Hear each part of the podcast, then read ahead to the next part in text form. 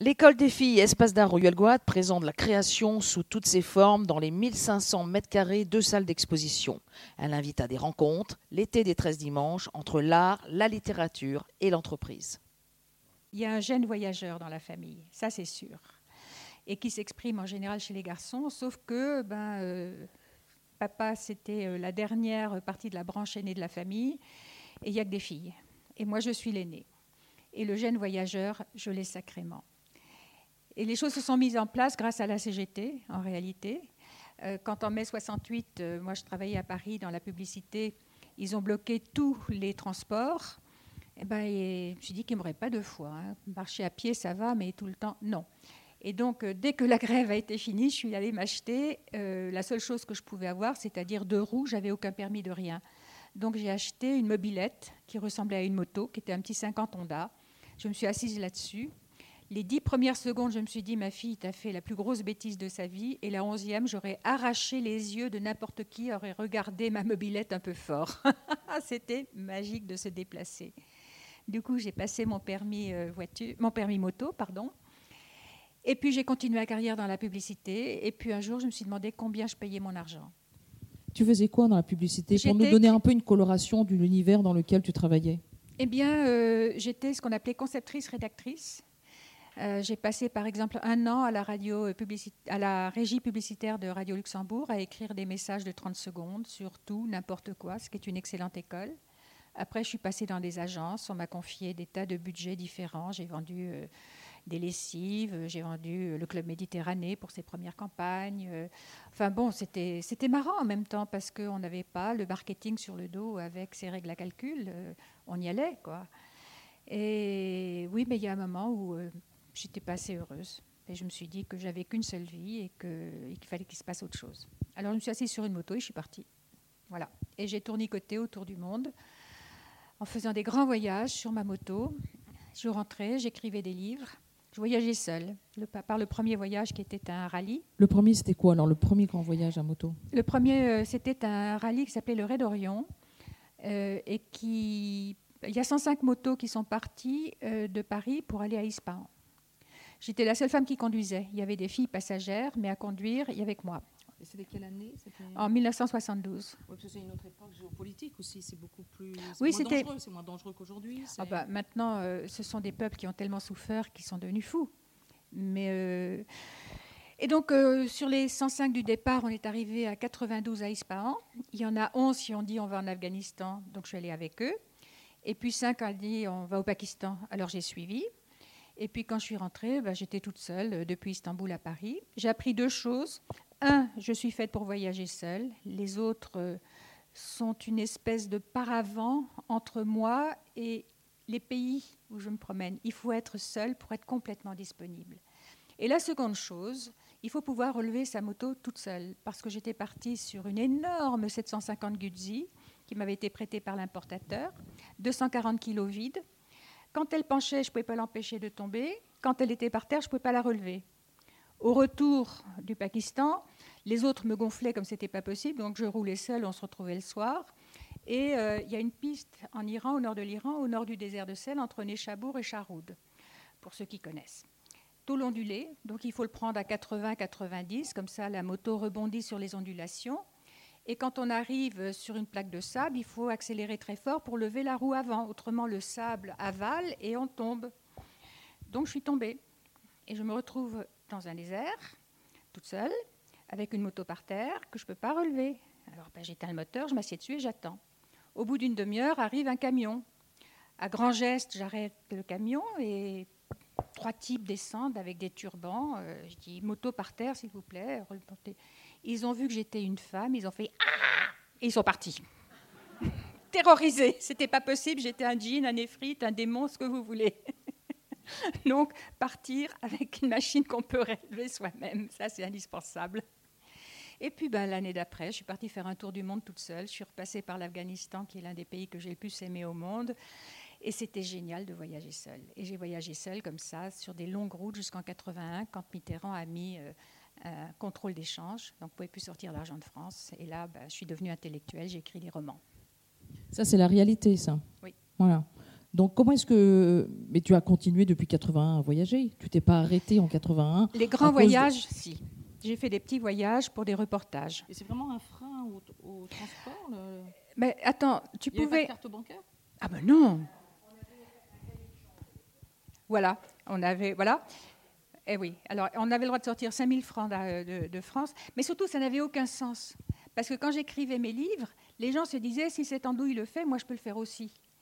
Et, euh, au fond, on réalise, quand on fait des choses comme ça, on réalise le rêve de ceux qui se disent peut-être et qui ne le feront pas parce que leur vie a pris une autre direction.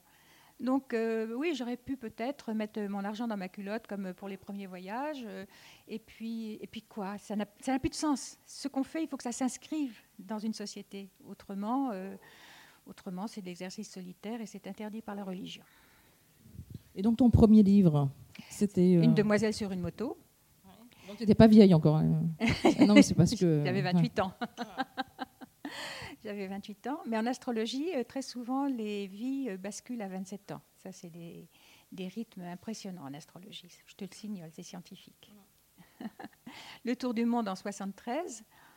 Et ensuite, en 75, alors je suis repartie faire des petits voyages euh, en Turquie, par exemple, trucs comme ça. 75. Et tout de suite, tu as trouvé ton public? Tu as trouvé euh, ah pour. Euh, et c'était qui ton public? Tes lecteurs C'était ceux qui ont fait la même chose, ceux qui voudraient le faire, ceux qui en rêvent. C'était des gens qui.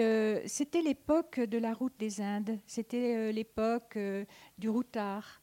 C'était l'époque où le monde s'ouvrait, où c'était léger, c'était joyeux, et c'était magnifique partout. Et donc, euh, c'était les gens qui ne pouvaient pas faire ces voyages-là, mais qui les faisaient à travers moi, au fond. J'ai mis longtemps à comprendre qu'un écrivain, c'est celui qui euh, est là, qui, qui crée le monde que les autres voudraient vivre. Et quand ils lisent le, vivre, pardon, quand ils lisent le, livre, pardon, ils vivent dans ce monde qu'on leur donne. Et c'est ce qui est magique quand on écrit. Et ce qui est magique quand on rencontre ses lecteurs, c'est qu'ils vous parlent de vos livres, et c'est pas ce qu'on a écrit, mais c'est ce qu'ils ont lu. Et ça, c'est absolument fascinant. Et donc, euh, après le. Alors, donc l'Australie, oui, deux fois euh, sur une vieille BM. J'ai adoré les vieilles BM, les vieux flats. Elles sont lourdes. tu l'as aimé ah, C'est le seul pays où j'aurais pu vivre. Les trois pays que j'ai le plus aimé au monde, c'est euh, l'Afghanistan, le Pérou et l'Australie. En Australie, ah, d'abord, le pays est magnifique. Deuxièmement, ils font de l'excellent vin. Et Dieu sait si la table, c'est quand même des moments bénis en France. Et eh ben en Australie, ils ont un plaisir de vivre qui ressemble au nôtre. Toutes les portes étaient ouvertes.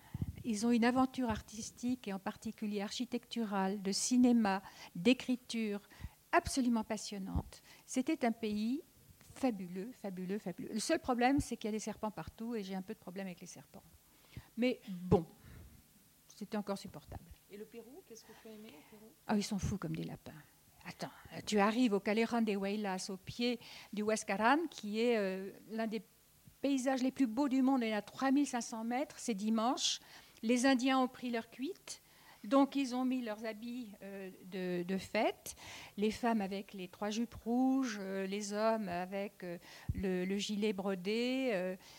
Ils sont ronds comme des queues de pelle ils tanguent comme ça, comme des essaims, ils tombent, ils se relèvent et ils insultent la puta carretera que nunca anda como se debe. Eh, c'est cette putain de route qui va pas comme il faut. C'est pas eux qui tombent, c'est la route qui va pas. Moi j'aime ces gens-là. Qu'est-ce que vous voulez? Et puis ils ont tous un rêve dans la tête. Ils ont une musique de toute beauté. C'est des gens euh, absolument passionnants. Mais c'est pas une société qui me convient. C'est une société du 19e siècle et il y a peu de pays où une femme qui n'a pas envie de se marier a eu quand même une place dans la société. En Australie, j'aurais eu ma place. Au Pérou, non. Et le troisième pays? Euh, euh, Afghanistan, Pérou et Australie. Qu'est-ce que tu as aimé dans l'Afghanistan? Parce que pour les femmes, c'est pas. Ah, c'est ah, au contraire. On ne savait pas. Euh, moi, quand je suis partie, on m'a dit attention, tu sais, ils vont te violer, tu vas te retrouver dans un basi, dans un baril de fioul à Abu Dhabi, c'est tous des sauvages, machin, etc. On ne savait pas en France que la femme seule, à cette époque-là, dans un pays musulman, elle était sacrée. Elle était absolument sacrée. On lui doit quand on n'est pas en guerre, quand on est un pays musulman normal, on lui doit respect, on lui doit aide, on lui doit tout. La femme seule est sacrée. On ne le savait pas. En Afghanistan, les gens étaient extraordinaires. C'est des gens qui sont droits, qui ont une espèce de légèreté en même temps dans leur façon d'avancer, qui vous accueillent comme des seigneurs même quand ils n'ont rien, qui sont... Moi, ils me fascinent. Je passe mon temps à tomber sur des Afghans réfugiés à Paris. Euh, je retrouve l'Afghanistan en eux. Je retrouve euh, des gens qui ont de l'espace autour d'eux. Euh, ils sont fantastiques. D'ailleurs, il n'y a pas si longtemps, j'étais à la gare de l'Est et je tombe sur trois jeunes Afghans réfugiés chez nous. Donc ils ont vécu l'enfer et ils sont venus je ne sais pas comment. Et j'avais une liseuse, j'ai une liseuse pour quand je voyage parce que comme ça j'ai plein de bouquins dedans. Et sur cette liseuse, j'avais des photos d'Afghanistan que j'avais prises hein, donc en 72 et en 73. Et j'ai montré à ces garçons qui avaient 25 ans, 30 ans, des photos de leur pays avant qu'ils ne soient nés, quand il était encore ce pays extraordinaire de beauté et d'humanité. Vous ne pouvez pas imaginer l'émotion que ça a pu être. On était en Afghanistan tous les quatre. On y était dans ce pays.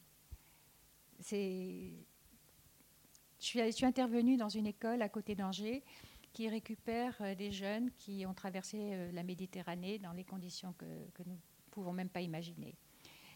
Ils sont très très abîmés. Je suis allée leur parler, euh, j'ai passé quelques heures avec eux. C'est lourd, c'est lourd. Je ne sais pas combien de générations il faudra pour qu'ils se remettent debout, ces gamins. Et puis quand c'était presque fini, la porte s'est ouverte et trois garçons sont rentrés et ben voilà, il y avait cet air extraordinaire de l'Afghanistan autour d'eux. Il y avait cet espace autour d'eux. Il y avait cette prise de possession du monde, non pas pour régner sur le monde, mais pour simplement y être à sa place, dans leur monde à eux. C'est pas notre monde à nous. Je pourrais pas vivre avec eux. C'est pas ma société. Mais il y a cette affirmation de soi qui ne passe pas par l'agressivité. Je crois que c'est ça ce que j'aime chez les Afghans. Ils sont là, ils sont présents. Mais est-ce que tu aimes un territoire ou est-ce que tu aimes les, habitants du territoire? Parce que ce qui ressort quand même dans ton livre, euh, enfin, on sent quand même à chaque, à chaque phrase, on sent ton passé de publicitaire, de, euh, c'est toujours écrit, c'est très drôle, il y a plusieurs degrés à la fois, c'est un choix de vocabulaire incroyable, c'est très drôle. Moi, j'ai passé euh, des soirées extraordinaires, mais toute seule, écroulée de rire en lisant, et puis aussi en pleurant, et, c'est très émouvant. Mais c'est toujours un tissage avec des humains. Ton, eh histoire et tes, et, tes, voyages, ce ne sont que des humains. Ben oui, mais ça, je me suis fait chaque fois avoir, parce que je suis partie en me disant, je veux trouver des paysages où j'ai la sensation qu'il n'y a jamais eu d'humains sur Terre, où je suis la première à y mettre les pieds.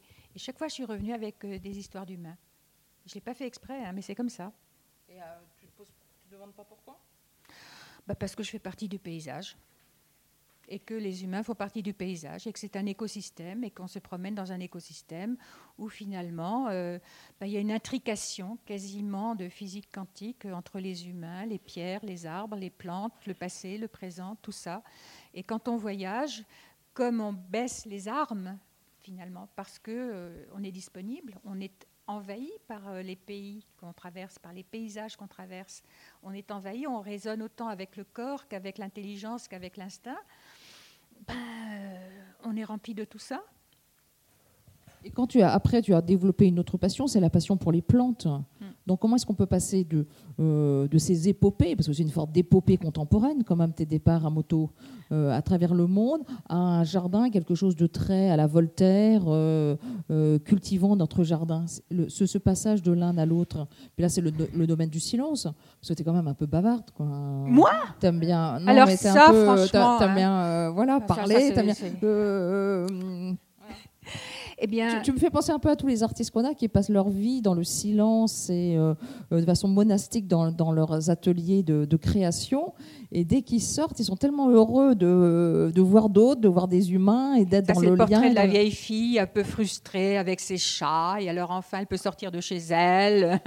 fini Oui, t'as fini, as fini Eh bien, bizarrement. les plantes sont rentrées dans ma vie. Ça, euh. c'est pour évoquer ce qu'elle disait tout à l'heure, qu'en fait, on écrit un livre et l'autre lit ce qu'il veut lire. Et quand on parle, très souvent, l'autre comprend quelque chose qu'on n'a pas dit, qu'on n'a pas pensé, qu'on n'a pas évoqué. Tu parles.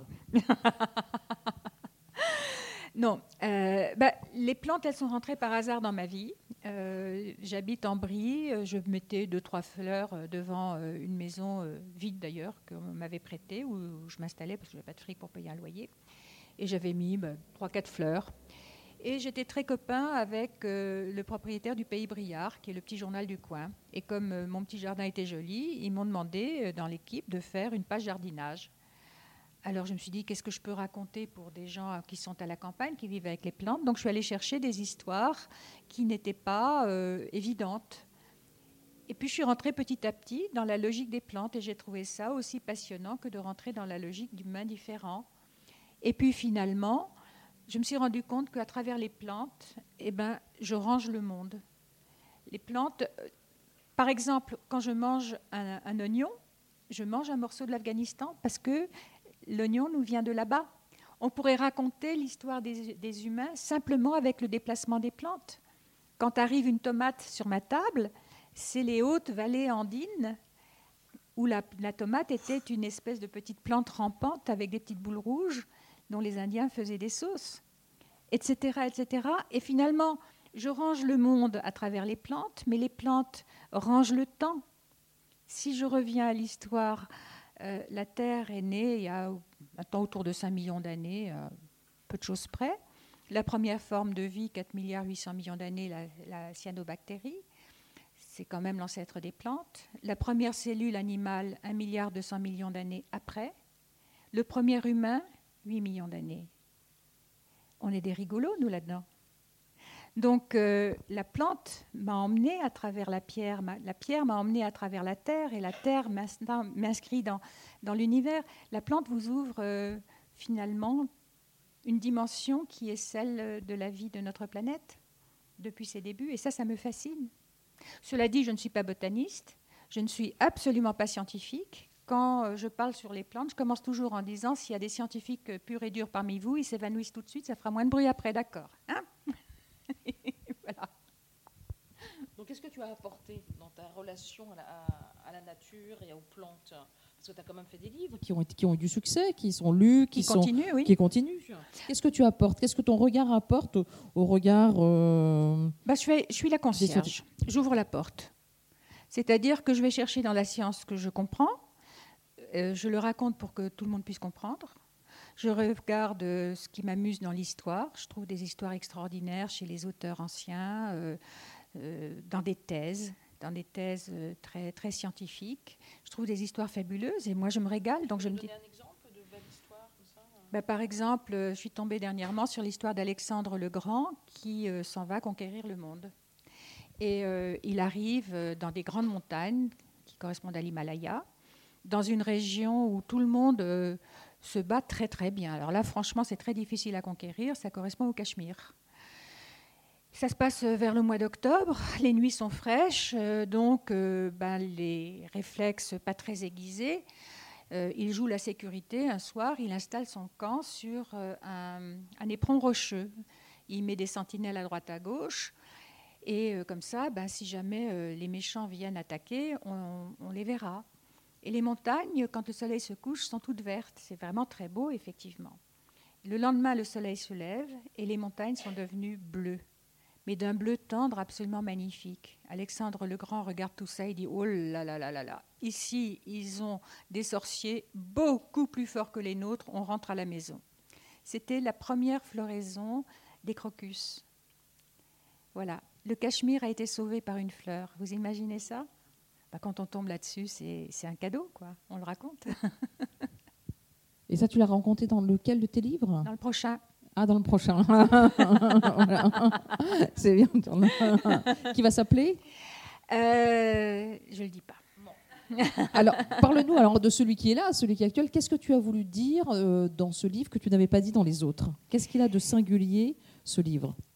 Et ce qui est singulier, c'est que je ne roulais plus à moto depuis 14 ans parce que les assurances étaient devenues beaucoup trop chères. Et que, donc, euh, ben voilà, je, roulais à pied. J'avais quand même réussi à passer mon permis voiture. Et puis, euh, j'arrive à 60 ans. J'étais ahurie d'avoir cet âge-là parce que j'ai quand même une vie relativement dangereuse. En plus, je mange ma propre cuisine, je dors avec mes chats, enfin, je fais tout ce qu'il faut pour mourir jeune, quoi. 60 ans, moi. Il y a 15 ans, hein, je vous signale, je ne suis pas le perdreau de l'année. Et en plus, les assurances avaient baissé. Et je me suis racheté une moto. Et je me suis racheté euh, une moto, un vieux flat, c'est-à-dire une 800 BMW que j'avais conduite en Australie en 78. Il faut vous dire que en 75, quand j'avais fait mon tour d'Australie, j'avais été filmée par la télévision australienne pour une émission. Ils me suivaient en voiture et ils m'ont écrasé, ce qui est quand même un peu gênant. et pour se faire pardonner, ils m'ont fait revenir en 78 pour faire une autre émission et là, personne m'a écrasé. Et euh, pour cette autre émission, j'étais sur une 800 BM. C'était fabuleux à conduire, fabuleux à conduire. Et je vois passer à côté de chez moi la même moto. Donc je la rachète. Et puis, et puis j'appelle les copains en province en disant écoutez, j'ai 60 ans, c'est génial. Je viens vous voir, je veux une cuite et un gâteau. Et j'ai fait un tour de France des copains. Et euh, j'ai fait ce voyage. Et c'était tellement fabuleux qu'en rentrant, je l'ai écrit. Et je me suis dit, à 70 ans, je recommence. Et les deux récits, ça va être très marrant. Et à 69 ans et demi, dans ma voiture, euh, je vais chercher des trucs et des machins chez le Leclerc de Coulommiers. Et au retour de chez moi, bah, il y avait trois voitures arrêtées à un stop. Et au moment où j'arrive, il y en a une qui démarre, qui accélère, et le type se jette dans ma bagnole. Le choc a été tellement violent qu'on a été obligé de la couper en deux pour me sortir que pour la première fois de ma vie, je me suis cassé des os, alors que j'ai des centaines de milles de kilomètres et uniquement des bleus. Et qu'au moment où je pensais pouvoir reprendre ma vie, j'ai une polyarthrite rhumatoïde et déformante qui s'est installée, donc euh, bah, c'est fini quoi. Donc je ne fais plus de moto.